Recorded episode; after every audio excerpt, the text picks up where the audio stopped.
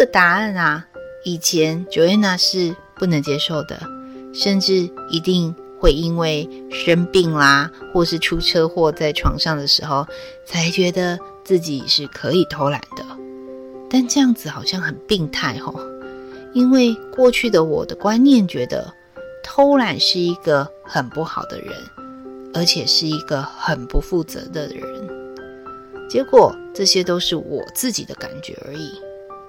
因此，当我的合作伙伴就非常的辛苦啦。我自己不偷懒的时候，还会去盯别人有没有在偷懒。后来，我改变自己的状态，让适当的休息成为我生命中的一个仪式感。因为有了休养生息，我才可以冷静的思考，并再出发，同时，给出状态好的版本的自己来服务大家。不晓得听众朋友们，你的答案是什么呢？欢迎都可以跟我分享哦。再来的一念反思是：面对他人对自己缺点的指责，心中是臣服的，还是想要反抗的呢？这个反思啊，对我来说是一个人生转折点的反思。因为不服输的个性，甚至啊，什么都要做到尽善尽美。每次别人说到我的缺点的时候，表面上虽然我会说好说是，但心里觉得超不屑的。后来我觉察到这样子，在我做事的品质就会失真了。因为只不过我只是想要要求外在的表现跟得到赞美而已。现在的我喜欢听到的是缺点，因为有缺点才能够反转成为优点的开始嘛。当然，我知道有些听众朋友们的工作位居高位，难免正反面的批评都有两极。那么，就谢谢那些批评我们的人呐，也谢谢那些赞美我们的。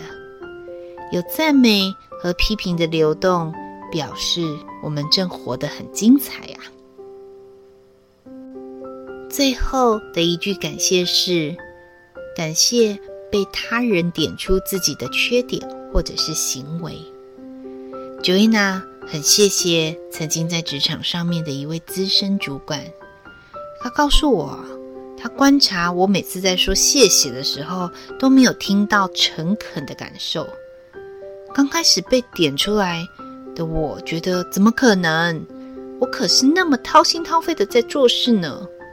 后来我发现，原来我要的是别人的肯定。对于他人的赞美心，总是会觉得说啊，那个是应该的啦，对方本来就应该要赞美我啊，没有理由不赞美我的。所以我的回复的谢谢总是一种很高傲的姿态。直到那位资深主管在提醒我。我终于好像被当头棒喝的打醒。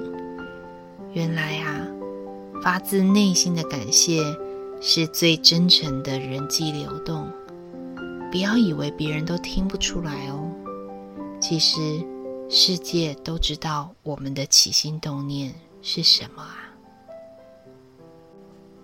以上就是 King 十八超频的白镜要与大家分享的部分。